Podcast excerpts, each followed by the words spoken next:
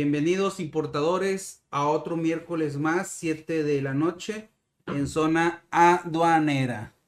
Tenemos fallas técnicas porque estamos estrenando DJ y anda bien puñetas, pero bueno. Eh, ¿Qué vamos a hacer? Lo primero que vamos a hacer es compartir.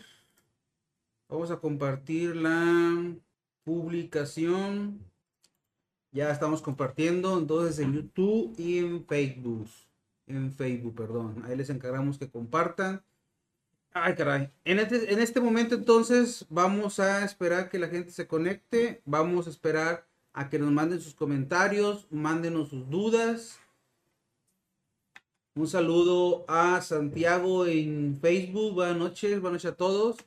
Y mientras se conectan y me mandan sus duditas acerca de importaciones, ya saben, en este canal de Salvador García, en el programa Zona Ganera, ¿de qué hablamos? Hablamos de importaciones, hablamos de exportaciones, importaciones aéreas, importaciones marítimas, importaciones terrestres, importaciones con paquetería como DHL, UPS, FedEx, importaciones con pedimento global, con pedimento T1, con pedimento individual. Todas sus dudas vayan mandando y ahorita las vamos a ir contestando, ¿va? Vamos a empezar con una dudita ahorita. Bueno, vayan mandándome las dudas y vamos a ver una. Déjame ver si vemos una. Vamos a ver una, una duda de Víctor Edgar Sandoval. Que dice. ¿Qué pasa? Dice YouTube, saludos. Víctor Edgar Sandoval Parra. ¿Qué pasa si un producto. Perdóname. ¿Qué pasa si un pedido de una sola caja viene un producto que requiere padrón sectorial, algún sectorial, y otro que no requiere padrón sectorial, solo general. ¿Es posible remover parte del paquete? Me dice gracias. Le contestamos, de hecho, a Víctor Edgar hace un día este comentario y lo vamos a comentar aquí. Ya hemos vivido esta experiencia. Cuando tú traes un producto en una sola caja o en una sola guía, no importa si son dos cajas o tres, pero es una sola guía, es un solo envío. A veces traes varios productos. Algunos productos no requieren nada y algunos productos se requieren algún permiso, algún padrón, alguna restricción. En este caso, yo sé que me van a odiar porque uso, uso mucho esta palabra de criterio, pero están a criterio de la paquetería. Si la paquetería les quiere ayudar a ustedes por su criterio, ya sea UPS, DHL o FedEx, les va a dar ellos mismos, les dan la opción. Traes 10 productos que puedes importar y traes uno que no.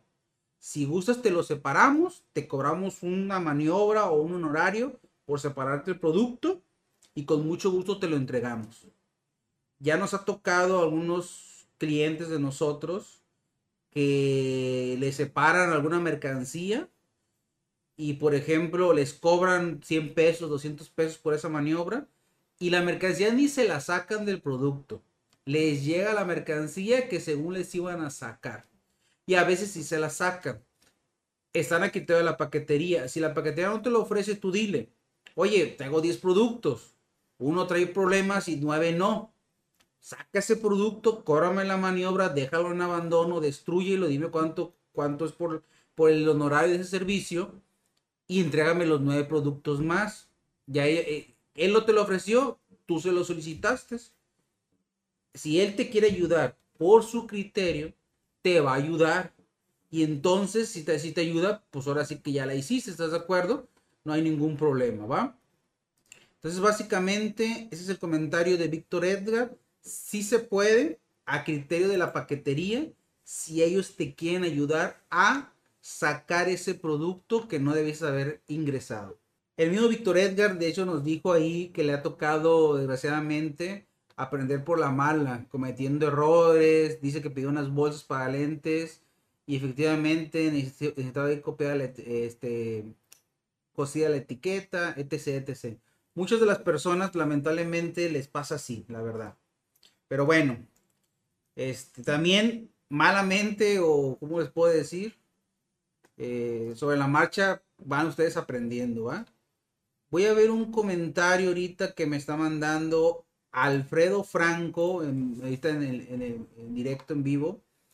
Dice Alfredo Franco. Saludos, Salvador. Ya estoy de alta en el padrón de importadores. Qué chingón, Alfredo. Es fácil. Ojalá lo hayas hecho con nuestros videos y gracias a ello, la verdad. Es para eso. Pedí la patente de UPS, me la dieron.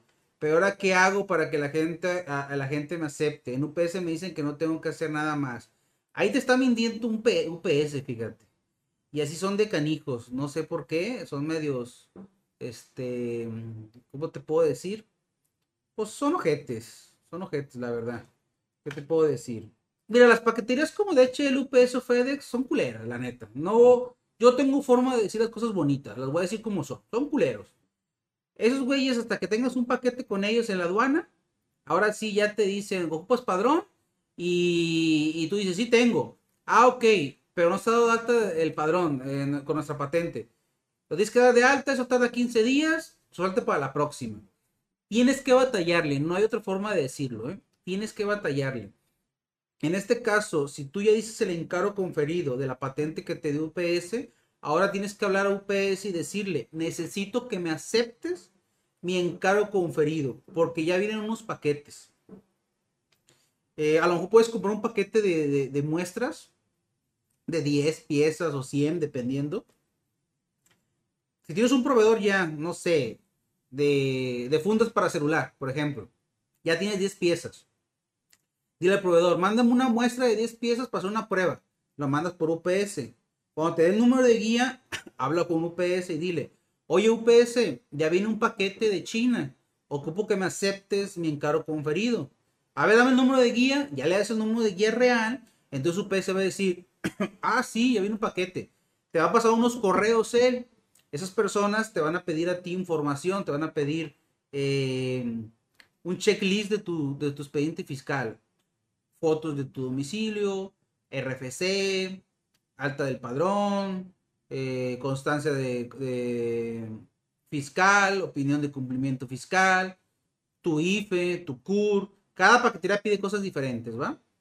Y te va a aceptar el encargo conferido. Cuando llegue tu paquete, entonces ahora sí ya va a poder validar el pedimento individual, el cual buscas para que sea deducible, y vas a poder despacharlo. Si al caso ese paquete de 10 piezas no alcanza UPS a pagarlo, dile a UPS, no te preocupes UPS, son 10 piezas, cruzamelo con pedimento global o pedimento T1 por esta ocasión, en lo que damos de alta la patente para la próxima compra. ¿Qué te parece? Y UPS te va a decir, me parece bien, Alfredo, vamos a sacar esta por única ocasión 10 piezas con pedimento global y las próximas, en, aceptamos tu encargo conferido te lo aceptan y ya cuando esté aceptado, ahora sí la próxima compra, ya compras 100 piezas, 1000 piezas, lo mandas con UPS, ya está aceptado, con el número de guía le vuelves a hablar las 1000 piezas y le dices, UPS, ahí viene una, guía de 1000 de mil piezas, ¿qué onda?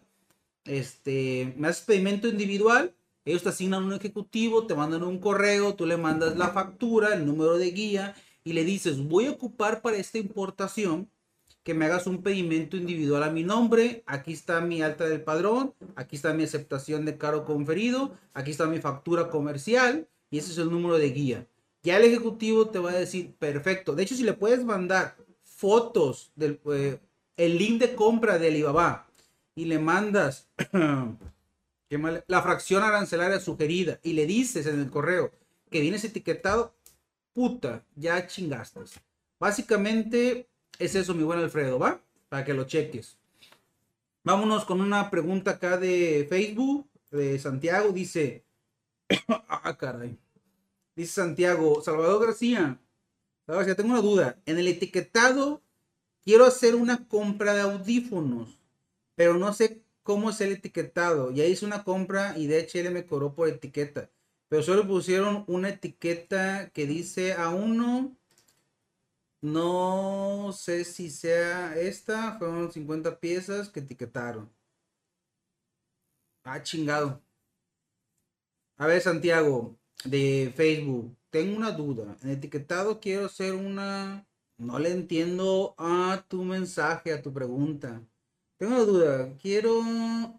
Tengo una duda de etiqueta. Mira, si te cobraban etiquetado, tu producto debería venir una, una, una etiqueta. Mira, por ejemplo, Aquí tenemos una pluma. Esta pluma se clasifica como pluma y viene con todo y su estuche clasificado. Y en el estuche viene una etiqueta. Mira, abajo no lo vas a ver bien, pero esta etiqueta, no, porque la cámara no, no va a enfocar bien ahorita, pero esta etiqueta es la que tu audífono debería haber tenido. Y esta etiqueta en blanco en el estuche es la que debes de tener y la que debes de, de, ¿cómo se llama? De cumplir. Si te cobra, te voy a ser sincero, la paquetería a veces te cobra el etiquetado, no te etiqueta y te despacha y te lo entrega. O sea, te cobró por una etiqueta, no te etiquetó, pero te lo cobró. No sé si fue el caso. Eso que dice que pusieron una etiqueta que dice A1, necesitará ver la imagen o la foto para saber si es esa, porque cuando dice A1 para mí es un pedimento. Así que la verdad tu pregunta no la entendí bien, ¿va? Vámonos a YouTube. Dice Rafael Trejo, le mandamos saludos.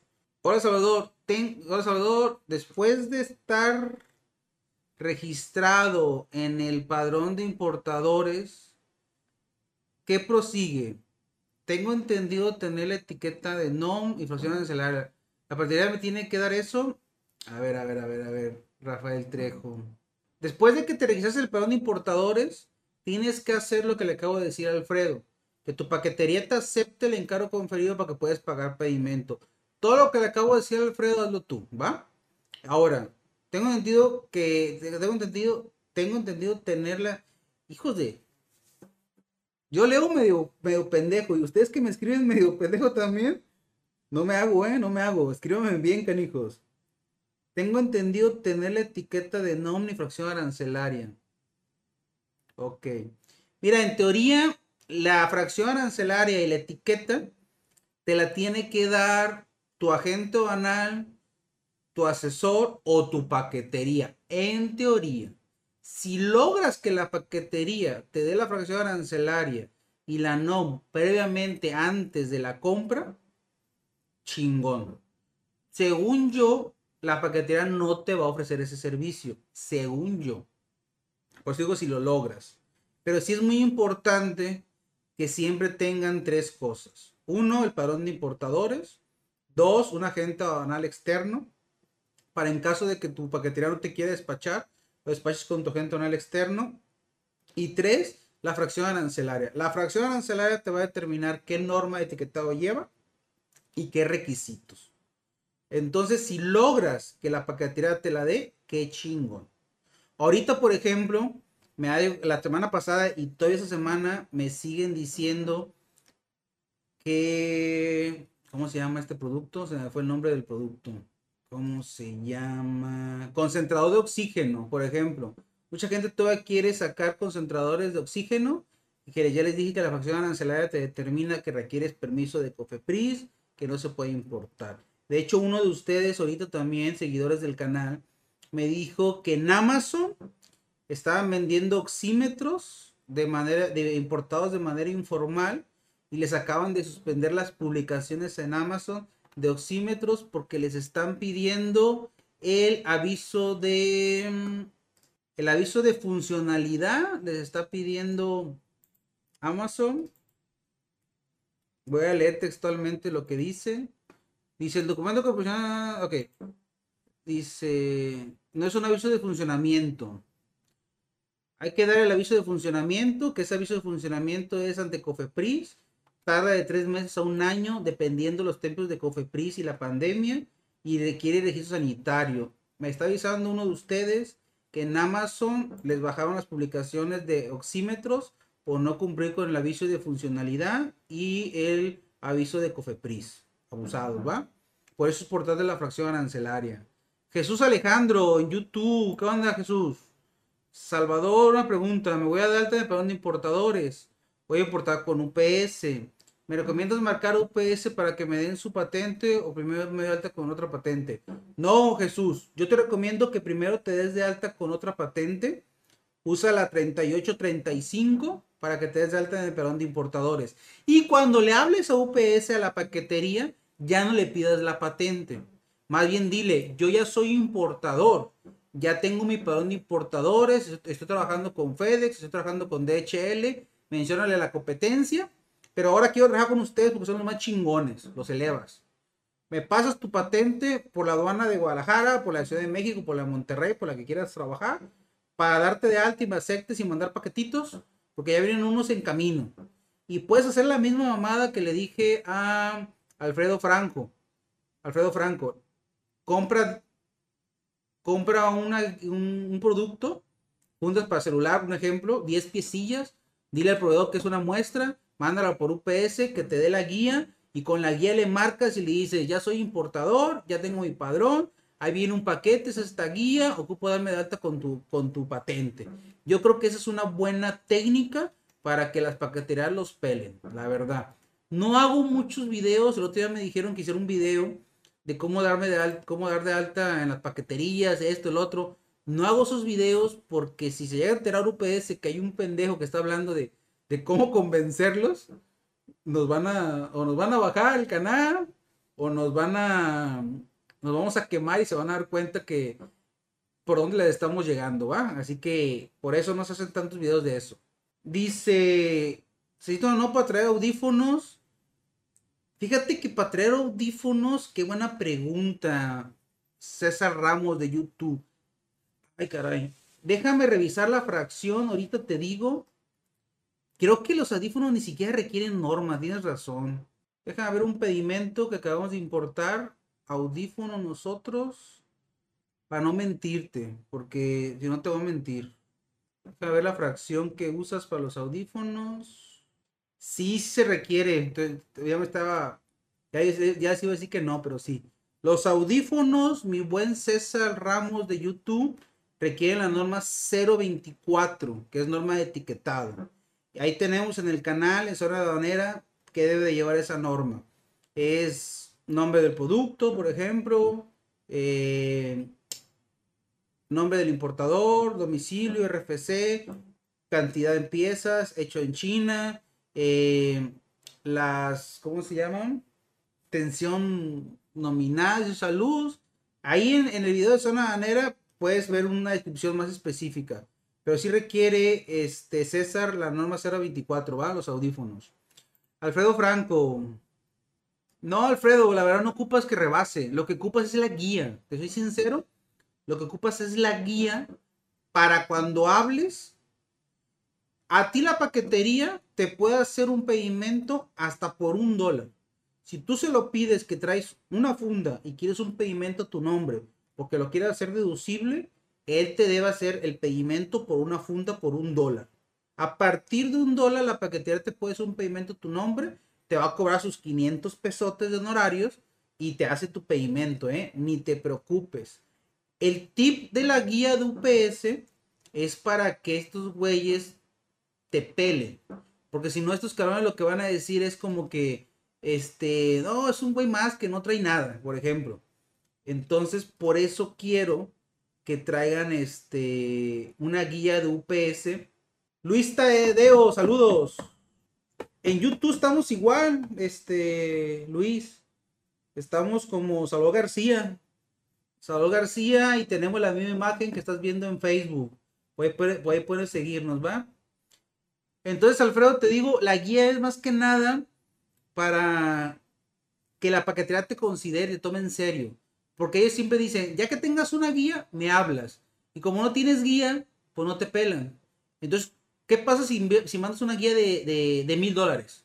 Llega y como no tienes la patente habilitada, no te van a querer despachar, te van a mandar con la gente, van al externo que no te va a convenir o te van a retornar el paquete. Y eso yo ya lo he vivido con varios clientes. Por eso es el tip que te doy. Porque la paquetera te va a decir, ya que esté tu paquete en México, en, en el aeropuerto, me hablas y te habilitamos.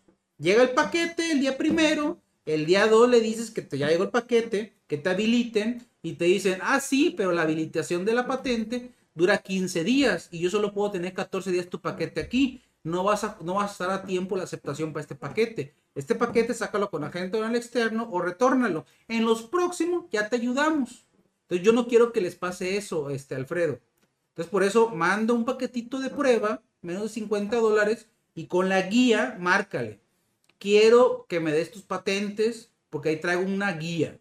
¿Cuál es el número? Ah, fulanito de tal. Ya él lo rastrea y sí viene un paquete pequeño. Y te va a decir, pero es un paquete pequeño. A ti que te valga madre.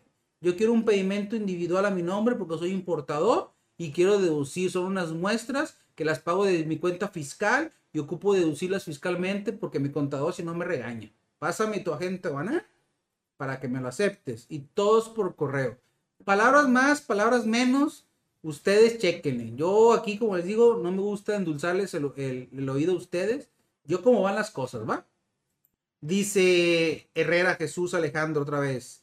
Y cuando UPS me da su patente, la das de alta tú. Cuando tú la das de alta, el SAP ya no se mete. Cuando UPS te da su patente, tú la das de alta en el SAT. Con ese acuse de alta de patente, le tienes que mandar a tu agente aduanal ese acuse que van a ser los correos de UPS. Por eso le dice a UPS, dame tu patente y dame los correos para la aceptación. Con ese acuse, el SAT ya no interviene. ¿eh? Le mandas el acuse a las cuentas de correo de UPS y ellos te piden el checklist y ellos te aceptan. Es un proceso muy fácil. Lamentablemente lo difícil es que la paquetería te pele. Eso sí está un poquito complicado, ¿eh? No te voy a mentir. Mi buen Jesús. Dice Roy Troy. Sol García, gracias a tus videos. Ya pude darme de alta como importador. Qué chingón, Roy. Este, te felicito. Pero para que la agencia donal me acepte fue todo un show. Te piden hasta la cartilla de vacunación del perro, pero sí ya estoy listo. Es lo que, los di, es lo que les digo. No sé, Roy Troy, cuando dices agente, la agencia banal es un agente banal externo o parte de la paquetería. Pero también cuando el agente banal externo te quieres trabajar con agente banal externo, el agente banal externo, ojo, les he dicho, ustedes que van emprendiendo y van empezando con compras de 100 a 1000 dólares por paquete, no les conviene trabajar con agente banal externo. ¿Por qué? Porque es más caro de entrada. la paquetería te va a cobrar 500 a 1500. Es más, la paquetería te puede cobrar en un rango de 500 a 2000 pesos por paquete.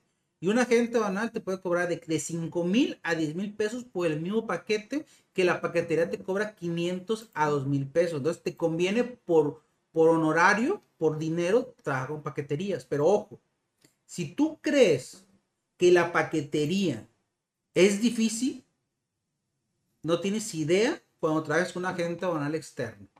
Si la paquetería te pide 10 requisitos para despachar tu producto, el agente banal externo te va a pedir los mismos 10 requisitos que te pidió la paquetería, más 5 o más 10 requisitos más. O sea, te va a pedir 20 en total. ¿Por qué? Porque la autoridad o el gobierno fiscaliza más a los agentes aduanales que a las paqueterías. Las paqueterías manejan un gran volumen. No hay forma de monitorearlo, la verdad, es un show. Pero en este caso, en este caso, eh, eh, cuando trabajas con agente aduanal externo, te va a pedir más cosas. Créanme, eh, créanme. También fíjense que en esta semana tuve, de hecho hoy, tuve una asesoría con una chica de Colombia, que luego subimos el video. E, ellos quieren importar su, ellos quieren mandar su producto desde, desde Colombia a México por paqueterías. Y fíjese que curiosamente a ellas sí le dieron, sí le dijeron desde Colombia que sacara sus permisos cofeprisas de importar. Nos contactó, le explicamos. Lo que no les contactó la paquetería es que por cada paquete iban a pagar 500 pesos. Cuando ya sacaba el costo de venta, a mi amiga colombiana, pues ya no le salía. Yo espero que se anime a hacer sus, operaciones a futuro. Dice Jesús Alejandro, gracias Salvador. ¿Y cómo lo hago para hacerme una cuenta con UPS y me asigno un ejecutivo? Fíjate que te soy sincero, yo creo que me estaba equivocando. Bueno, no me estaba equivocando. Si es bueno, este, gracias Jonathan, YouTube. Fíjate que sí es bueno que abras una cuenta con las paqueterías, ya sea con UPS o DHL, ¿va? ¿Cómo la haces? Tienes que hablar con, con UPS o con DHL, pedir a un, pedir a un atención a clientes, a un ejecutivo de ventas y decirle al que te atienda, ¿sabes qué? quiero abrir una cuenta contigo porque quiero importar paquetes desde China con mi propia cuenta. Ellos están haciendo una, eh, en el caso de UPS, en caso de DHL, es que UPS, para, UPS para mí fue muy fácil, porque me pasaron un contacto, ¿va? Pero en DHL fue más difícil. De hecho, en DHL hablé, di mis datos, se iban a comunicar conmigo, nunca se comunicaron. Un chavo que nos entrega, que, que, que entrega aquí paquetes de DHL y que se lleva paquetes también de Mercado Libre y de Amazon de nuestras ventas. Haz de cuenta que llegó, casualmente, él me entregó ese día un paquete que llegaba de importación de China por DHL y salió la plática y le dije, pues quiero abrir cuenta con ustedes, güey, pero, pero no me hacen caso. Y el chavo en chinga sacó su celular y te voy a contactar con una chica aquí de ventas. Me contactó con una chica de ventas. Eh, casualmente la chica es una amiga que estudió conmigo en la universidad. Ya me está ayudando ella con la, con la apertura. Es una amiga, ¿eh? Me está ayudando con la apertura de mi cuenta en DHL porque no tenía, yo solo tenía en UPS.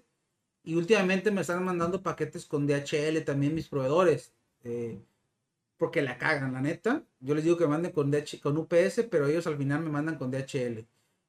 Es mi amiga, y se está poniendo mamona para abrirme la cuenta. Ya me abrió la cuenta, pero ojo, sea con UPS o con DHL, esos güeyes están en una cuenta. Si tú les compras las guías aquí en México y les compras guías al mes en un valor arriba de 10 mil o 20 mil dólares para que tú seas un cliente bueno o VIP para ellos que les convenga. Si no importas eh, si no compras esa cantidad de guías mensualmente, 20 mil dólares en guías, no eres nada para ellos. Es más, ni yo compro esas guías, es un chingo de guías. Y te voy a decir por qué no las compro. Porque si yo cotizo un flete de China a México, con mi cuenta de UPS me salen 500 dólares una guía. Y si ese mismo paquete le digo a mi proveedor que él me lo cotice, me puede salir hasta en 250 dólares más barato. Y si a lo mejor no es en un 50%, al menos sí, el que, me, el que mi cuenta en México me cuesta 500 dólares, mi proveedor en el extranjero me lo vende en 350 dólares. Estás diciendo que hay un ahorro de 150 dólares en un paquete, que estamos hablando que son 3 mil pesos mexicanos y que pues, pues de repente en el costo del producto que ya viene caro el flete, porque, porque el aéreo es caro, pues sí te conviene 150 dólares ahorrártelo, la verdad. Entonces, en ese caso, este, Jesús, eh, sí te conviene abrir una cuenta de UPS para que te asignen un ejecutivo, pero al final, si no logras la meta de los 20 mil dólares de compras de guías, que nunca lo vas a lograr porque no te conviene comprarlas, te digo, ni yo compro, ni yo compro las guías aquí. Tengo cuenta con UPS porque tuve un buen contacto, pero en cualquier rato yo creo me, me va a regañar y me va a decir, este, pues ya cómprame guías, cabrón, porque nomás te las mandan ya pagadas o compradas y nunca compras y, y pues no eres negocio para mí, me, no tardan en decirme, yo creo, la verdad. Y espero que no esté viendo este video y si está viendo, saludos a, a mi ejecutivo de, de UPS, ¿va? Entonces, en ese caso, mi buen Jesús, no es necesario que abras cuenta con UPS si no quieres, ¿eh? Si puedes lograrlo es lo mismo. Hablas con UPS, quiero abrir cuenta, te piden números, te van a pedir un mínimo de guías y tú le vas a decir, pues yo importo de una a tres guías mensuales. Ya te abren la cuenta ellos y ya abierta la cuenta, pues no les compras. Y se acabó. ¿Sale? Pero si no quieres pasar por esa parte, no es necesario. Con que hables con un PS, como les dije hace rato al inicio, con un número de guía muestra o prueba, y les digas que te den de alta con su patente, porque ahí viene una guía y tú quieres experimento individual, yo creo que con eso es suficiente. Cada que tengas una importación, tienes que hablar a UPS, dar el número. Siempre que compres, dile a tu proveedor, en cuanto tengas la guía, dámela, cabrón, no te tardes. Entonces, en cuando él la tenga que te la dé, tú en ese momento hablas a UPS o DHL, dices que tienes una guía y que ocupas, que ocupas un ejecutivo. Porque yo, por ejemplo, en no me acuerdo si fue en DHL o UPS el otro día. ¿Qué fue? Fue DHL, creo. No, no, fue. Fue, fue UPS, fue UPS, creo. No sé quién fue, la verdad. Ya he trabajado con un ejecutivo que me atendió muy bien. Y después me cambió el. Ah, mira, qué chingón. no. No, no hagas eso, déjaselo. No tengo problema. No tengo problema por los saludos que me mandan. Aquí mi, mi gente de sistemas anda quitando unas, unas groserías. No tengo bronca, que me manden lo que quieran, eh, la verdad. Nada más que el de sistemas está, está chavo y piensa, se enoja por las palabras disonantes. A mí me vale madre, la verdad. Pero bueno, entonces, este, un ejecutivo me había atendido bien. Me llegó un paquete después, lo quise contactar a él y me dice, no, ese paquete ya no es conmigo. Solicito un ejecutivo para que te lo asignen. Teniendo un ejecutivo, me desconoció el segundo paquete y tuve que hablar y me tuvieron que asignar a otro ejecutivo. Y le mandamos saludos al buen Tauro en YouTube. Gracias, mi estimado. No tengo broncas. Y en YouTube dice Carlos Bremer, saludos. Si quiero importar por AliExpress estándar shipping, el estándar shipping en teoría es correo postal mexicano. ¿Es cierto que lo máximo son 300 dólares para que no pase por aduana? Híjole, mi buen este... No, Carlos. En teoría es 50 dólares. Te soy sincero. Para que pase con AliExpress Standard Shipping es menos de 50 dólares. Ya más de 50 dólares tienes problemas o tienes la posibilidad de que te moleste la... Eh, de México te manda un correo, valga la, la, redundancia, o te notifica vía postal, también llega a tu domicilio y te pasa un, un aviso del SAT donde dice que requieres más, más documentos, más De hecho, ellos no te hacen el despacho. Hay una opción de boleta aduanal, pero no te lo dan, no sé por qué. Y te dicen que ocupas un agente aduanal externo y te batean. Yo he comprado mucho por AliExpress eh, con el envío estándar shipping como tú lo mencionas. Pero ojo, es una pieza y la mayoría son menos de 50 dólares. Porque AliExpress lo uso para compras personales, no comerciales. Muchos de ustedes usan AliExpress. Pues tengo frío, cabrón. Este, muchos de ustedes usan AliExpress para compras comerciales. Acuérdate que si ya vas a mandar menos de 50 dólares, pero son 30 piezas, 100 piezas, 300 piezas, porque a lo mejor tu producto cuesta 50 centavos de dólar. Y entonces ya estás hablando que son 100 piezas este, por 50 dólares, por ejemplo. Híjole. No son a 50, ¿cuántos son? Son 100, ¿no? Son 100 piezas. Híjole. Correos de México puede pensar que lo vas a comercializar y te puede negar el despacho. Entonces, en AliExpress yo considero menos de 50 dólares una pieza. Si tu producto es más caro, pues puedes una pieza y puedes arriesgarte, pero también estás a criterio de que Correos de México te, solicite agente aduanal y te mande eh, con ellos. Acuérdense que si ya van a comercializar productos, no le busquen. Padrón de importadores, es gratis. Hay un video en zona, hay un video en mi, en mi lista de reproducción. Es gratis, date de alta. Eh, Búscate un agente aduanal externo, lo vas a ocupar en algún momento. Checa tu fracción arancelaria y cumple con las normas y nadie te va a molestar. De nada sirve que 10 veces cruces una, una mercancía si a la onceava vez te la van a detener, te va a doler. Aparte, lo de ahorita es tener canales de ventas. Canales de ventas llamo Mercado Libre, Amazon, Electra, este, Claro Video, eh, Shopify, Amazon, digo, perdón, este, Facebook, YouTube, no sé. Este, Instagram, perdóname, YouTube no. Este, entonces, todos son canales de ventas. Y la mayoría de los canales de ventas que mencioné te retienen impuestos. A huevo ocupas deducibles, deducir la importación para que la plataforma digital no te quite, no te retenga. Así que no le piensen, ¿eh? Tienen todo mi respeto. Ojo, Carlos, si tú vendes informalmente a lo mejor por Facebook o vendes en, plazas, en tianguis con tus familiares, mi, mi criterio o mi recomendación es basura, no sirve. Porque a ti no te, como tú no cobras impuestos, todo es pago en efectivo, no te importa este, deducir. Y está bien, es un buen mercado. Pero créeme que puedes vender en ambos, por fuera y por dentro. Háganse formales, no es difícil. Como les digo, es gratis darse de alta en el perdón de importadores. Hay muchos videos en mi canal de cómo hacerlo bien. que creo que la larga, cuando ya vendas, imagínate cuando ya quieras traer algo por mar, un contenedor completo, que qué chingón que ojalá un día lo traigas, cabrón. Quiere decir que te estás vendiendo bien y que te es un producto ganador, como dicen por ahí. Entonces, empiecen bien, se los recomiendo, ¿va? Dice Jesús Alejandro, YouTube. Saludos a Luis Polanco en Facebook. Este, saludos Luis. Dice Luis Tadeo. Por cierto, hablando del Express, me acordé de Chain. Muchos comisionistas piden mucho, piden mucho y están expensas a que la detengan los paquetes.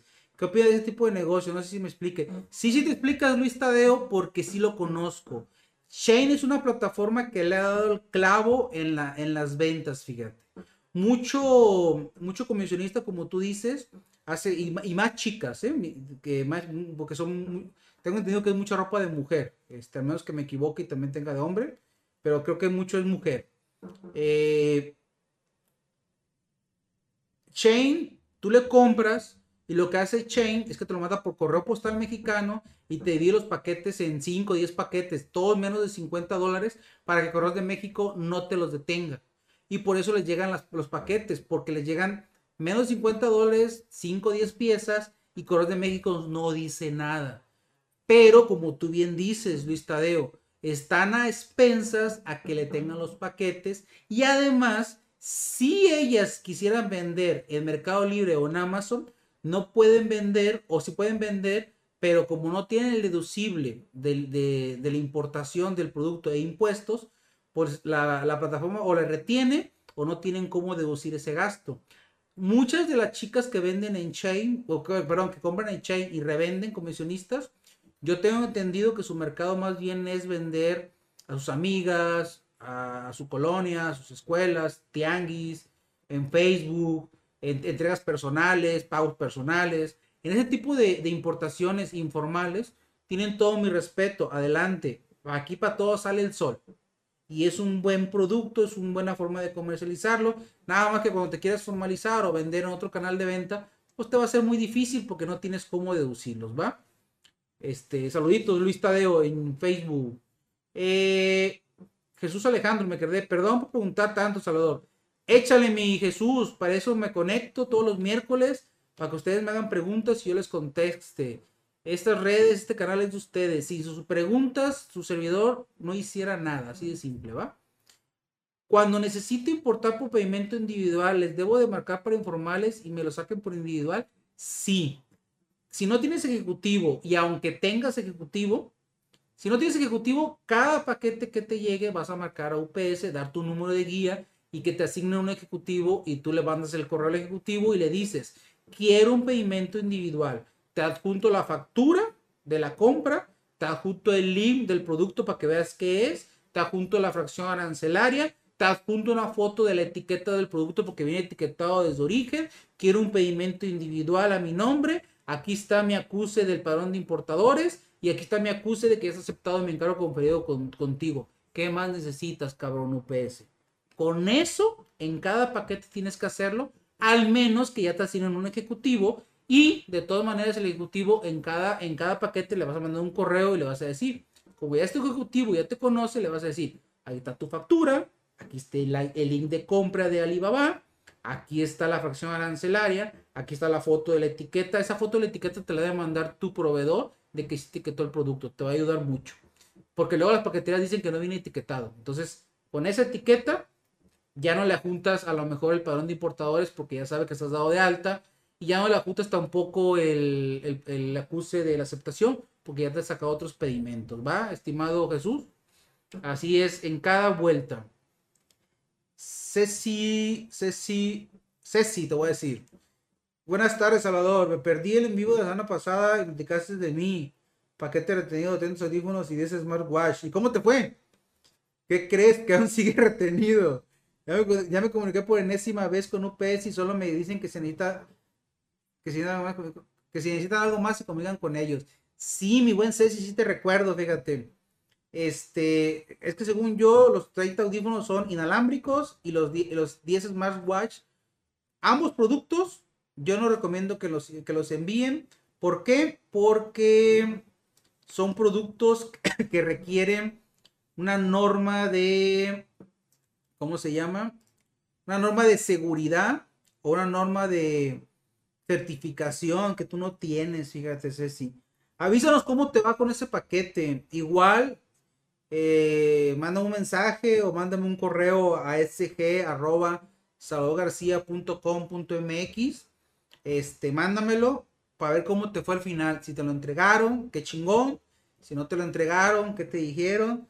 Yo, con todo respeto, como va tu paquete, no te lo van a entregar. Espero que me equivoque y espero que sí te lo entreguen. Pero como van las cosas, pinta que no, mi buen Ceci, ¿eh? ¿Por qué? Porque requieres padrón, padrón importadores y requieres esas normas que te estoy diciendo, ¿va? Carlos Bremer, muchas gracias, Salvador, sobre etiquetado en Alibaba. Te, puedo, te, puedo, te lo puede hacer el proveedor, le tengo que enviar un formato, no te puedo checar el formato correcto. Mira, si ya tienes la fracción arancelaria y ya sabes qué etiqueta es, en este caso la 24, por ejemplo, la etiqueta te debe, el experto para la etiqueta es las unidades de verificación acreditada, las mentadas UVAs. Ellas son las autorizadas para hacerte una etiqueta. Requieres contratar el servicio y te cobran unos mil pesos, por ejemplo, ¿va? Por producto y por etiqueta. Yo te doy un rango cada uva tiene su rango, tienes que negociarlo, platicarlo con ellos. Si no tienes esa opción, tu agente aduanal te lo puede ayudar, la paquetería te podría ayudar. Te dan un formato, puedes hacerla tú y que te la autorice algún asesor, por ejemplo. Haces, la norma 24 es etiquetado y es manual de, manual de instrucciones y garantía. Debe ir acompañada por esa norma. Es una norma algo complicada, hay que tener mucho cuidado, ¿va? Tú le mandas este formato a tu proveedor y lo negocias con tu proveedor. Por ejemplo, si tu proveedor te vende un producto en 10 dólares por pieza, por darte un ejemplo, tú le dices, oye, ¿y si me etiquetas? Y te va a decir tu proveedor, algún proveedor te va a decir, te cobro 10 dólares, este, Carlos, ya va incluida la etiqueta. ¿Me la pidas o no me la pidas? Ya va incluida.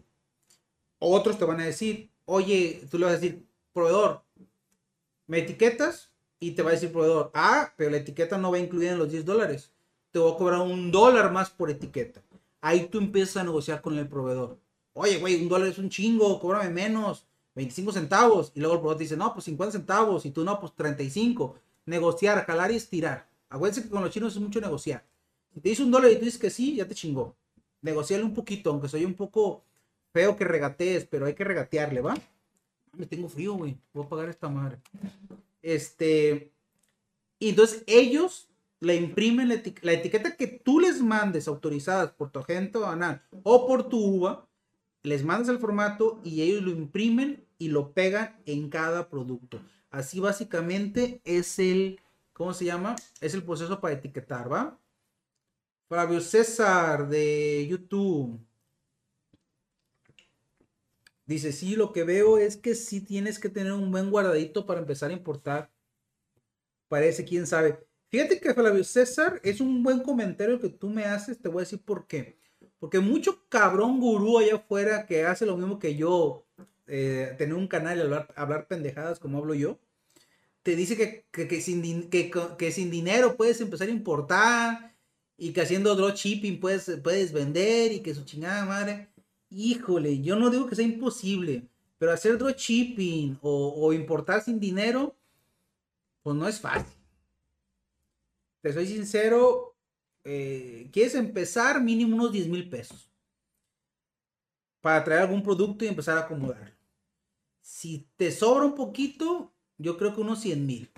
Y si ya quieres empezar bien, sin ninguna pinche limitante, yo creo que un millón de pesos mínimo para que empieces a importar tranquilamente varios productos o algún producto y empieces a vender. Así son los rangos que yo sugiero. Sin pedo empiezas un, un proyecto de e-commerce con un millón. Si no traes tanto capital, con 100 mil pesos ya la haces desahogador. Ya si dices, Salvador, te mamaste con el millón y te mamaste con los 100 mil pesos, no te preocupes. Con 10 mil si la haces. Créeme que con 10 mil, si compras unos 100 dólares de producto, no, unos, unos 250 dólares de producto, que son como 5 mil pesos, más el envío y con eso pagas impuestos y empiezas con un solo producto. Yo creo que con unos 10 mil pesos, que serán unos 500 dólares, puedes empezar bien, o unos mil dólares ya que sean 20 mil, para que empieces sin problema. Porque sin dinero, esos gurús que dicen, la verdad, yo no les creo. Si ustedes les quieren creer, adelante, ¿va?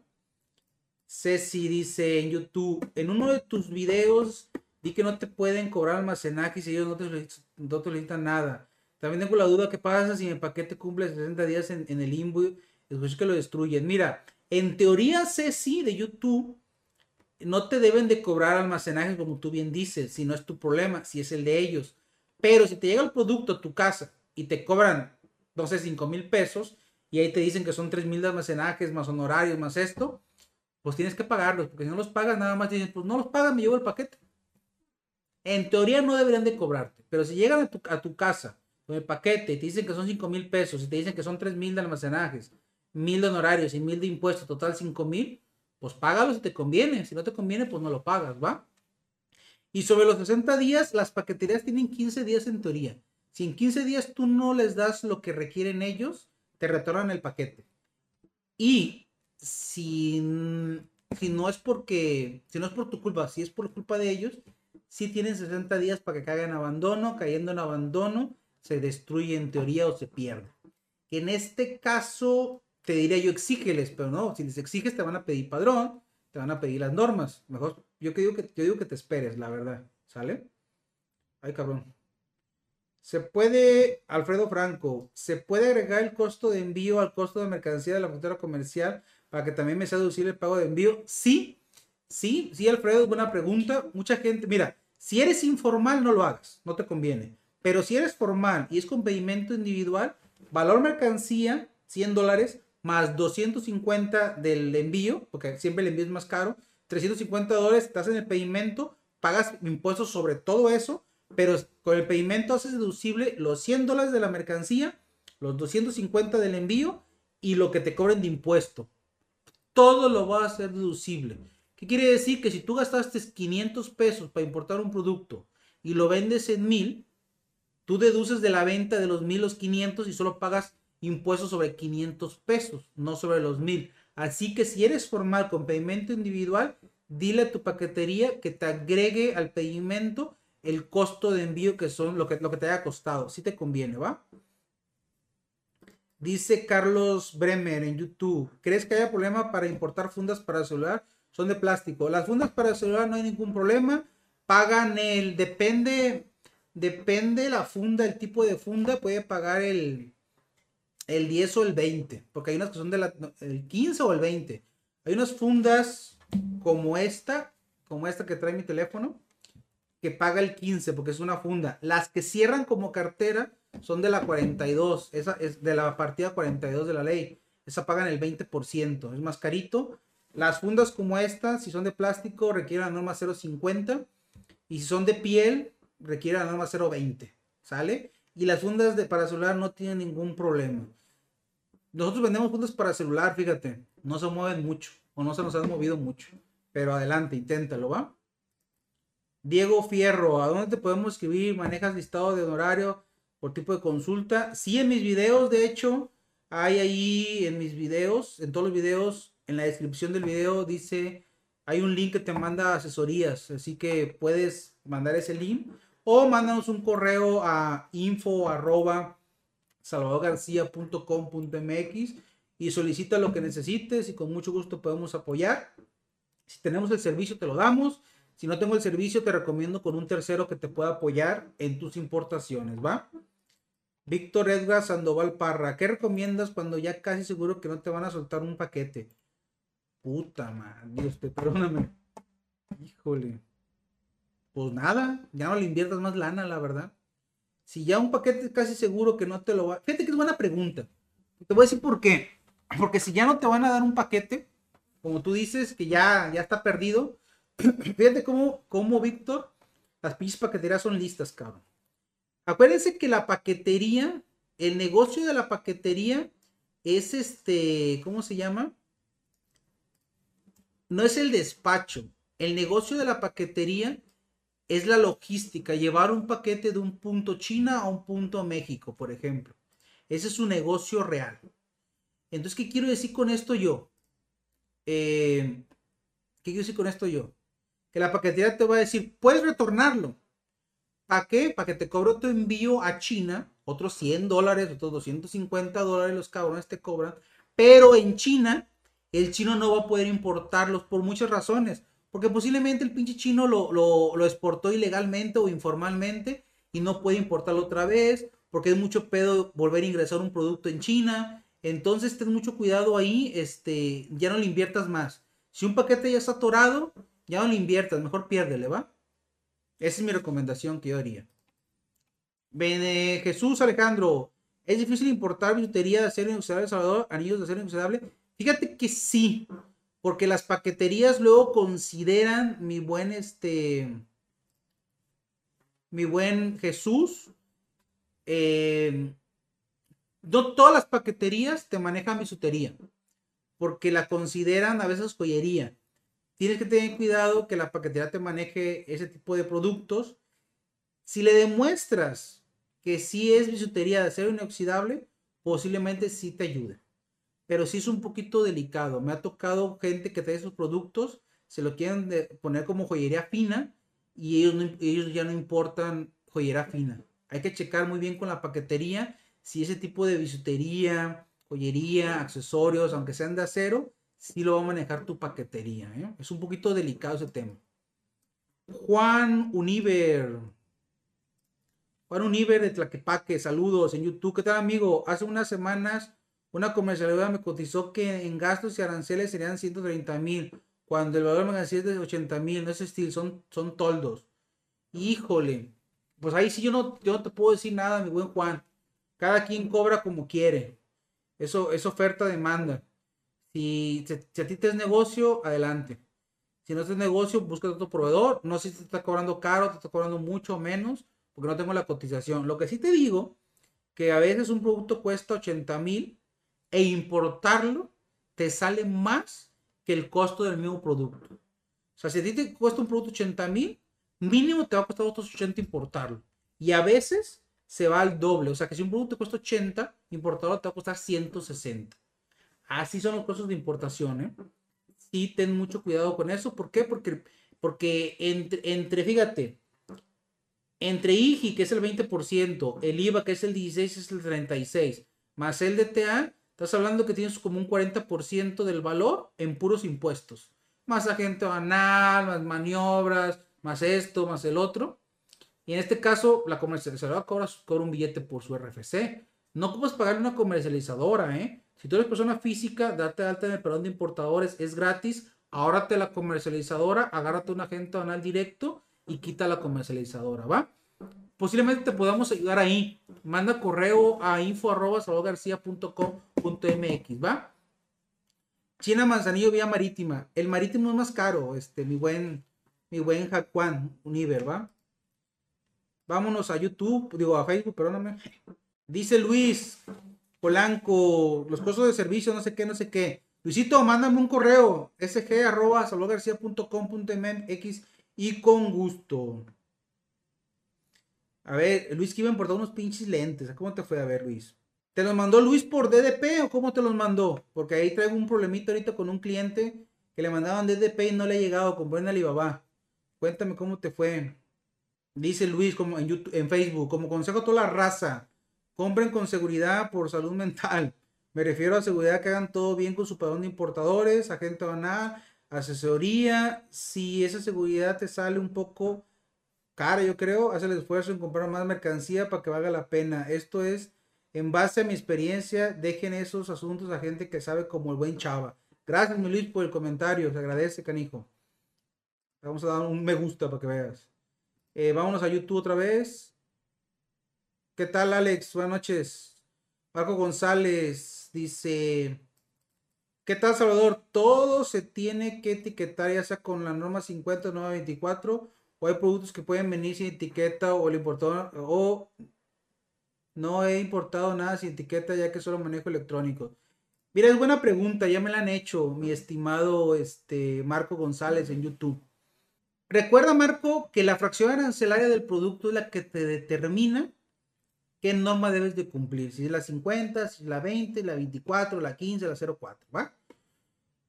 Si la fracción arancelaria no te marca ninguna norma de etiquetado, no estás obligado a etiquetar.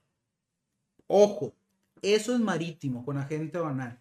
Vía aéreo con paquetería, a mi criterio, por salud mental, aunque el producto no requiere etiqueta, ponle una etiqueta norma 50. Porque luego las pinches paqueterías o te cambian la fracción a una que sí requiera etiqueta o simplemente por su criterio te dicen que el producto ocupa etiqueta. Y como tu producto no tiene ninguna etiqueta, te lo atoran. Entonces yo sí sugiero que aunque la fracción no te pide etiqueta por criterio con paqueterías, sí le pongan una etiqueta. Acuérdense que la etiqueta es marketing, es venta, es publicidad para ustedes. Y acuérdense que el proveedor a veces en el costo del producto ya va incluida la pinche etiqueta. Le, se ahorra esa etiqueta. Entonces ustedes pídansela. Y si te la cobra, te cobra 10 centavos de dólar. No es mucho por la tranquilidad que te da. Aparte tú en la etiqueta le puedes poner tu correo, una página web o tus redes sociales porque no, no te limita que no pongas esos datos. Entonces, cuando un cabrón llegue a mi, oficina y diga, ¿dónde compras este, este, esta pluma, chava? Y ve la etiqueta y dice, ah, fulanito de tal, y aquí viene su correo, o aquí viene su página web. Se va y te compra a ti directamente un producto. Entonces, en ese caso, Marco González, yo haría eso, ¿sale? Víctor Edgar Sandoval Parra, muchas gracias. Sí, es lo que haré. Me, comentaba que es necesario regresarlo, pero prefiero pedir otro número. Con... Sí, ya no inviertas, este Edgar, ¿sale?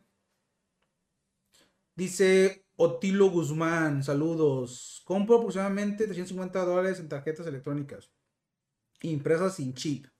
Me sale más barato con agencia banal o por DHL. En dado caso que sea por DHL, ¿qué pedimento lo tengo? Mira, este Otilo Guzmán ten cuidado. Hay que ver qué tipo de tarjetas electrónicas son. Hay unas tarjetas electrónicas que la fracción arancelaria te marca que son mercancías vulnerables de la ley de lavado de dinero. Esos tipos de mercancías, no todas las paqueterías lo manejan. Te saldría muy barato con DHL, ¿eh? definitivo, con una paquetería. Te saldría más barato, porque la paquetería te cobra entre 500 y 2000 pesos de honorarios.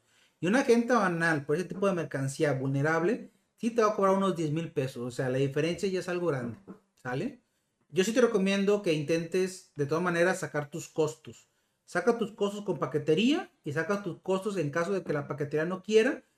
Cuando te cobra un agente banal y si todo todavía te es negocio. Acuérdense tres cosas. Estar activo en el padrón de importadores. Tener un agente banal ya de respaldo en caso de que la paquetería no te quiera ayudar. Y tenga la fracción arancelaria del producto para que veas qué requisitos. Esos tipos de tarjetas electrónicas sin chip creo que se clasifican. Necesitaría, acuérdate que para clasificar un producto se requieren fotos del producto, se requieren link de compra de Alibaba y se requieren una ficha o carta técnica del mismo para determinar la correcta fracción arancelaria y con esa fracción vemos qué requiere. Por el tipo de producto, más que norma o permisos, es mercancía vulnerable y no todas las paqueterías lo manejan y tampoco no todos los agentes aduanales manejan ese tipo de productos y menos con personas físicas, ¿va? Chécale. Este, chécale, creo que te podemos ayudar. Mándanos un correo a, a info.salvadorgarcia.com.mx porque esa mercancía sí es vulnerable, ¿va? Ya casi nos vamos, ya casi nos vamos. Jesús Alejandro, de nada, Jesús. Legalmente se puede vender los productos importados por pavimento global, aunque no sea deducible. Mira, legalmente no hay nada que te limite vendernos, en teoría. Si yo tengo fundas para celular con un pedimento global, ¿las puedo vender en Mercado Libre, chava? Sí, sí puedes. El único problema, si tú te has dado de alta en Mercado Libre como persona física, vamos a pensar que estás dado de alta como persona moral. Que la plataforma de Mercado Libre no te, detiene, no te retiene nada, ¿va? pero tú hiciste una importación informal. Entonces no tienes, tienes un pedimento global que no te sirve y no tienes cómo deducir las fundas. ¿Puedo venderlas en Mercado Libre, chava? Sí, sí puedes.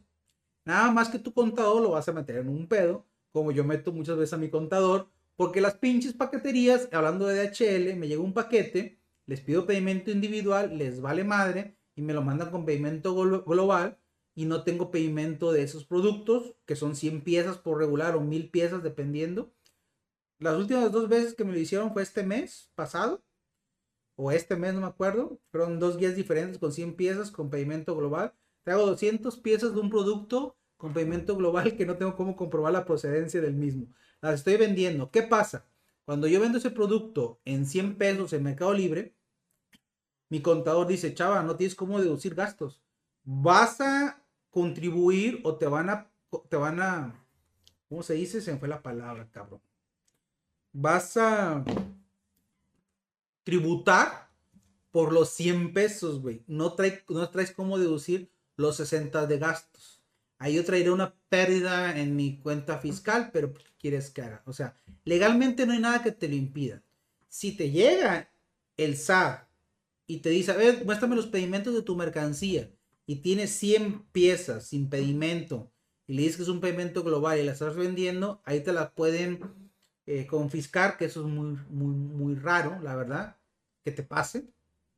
No creo que te llegue a pasar, la verdad. Y como te digo, al final, si tú estás tributando sin deducibles, pues para el SAT mejor, para él tiene más ganancia.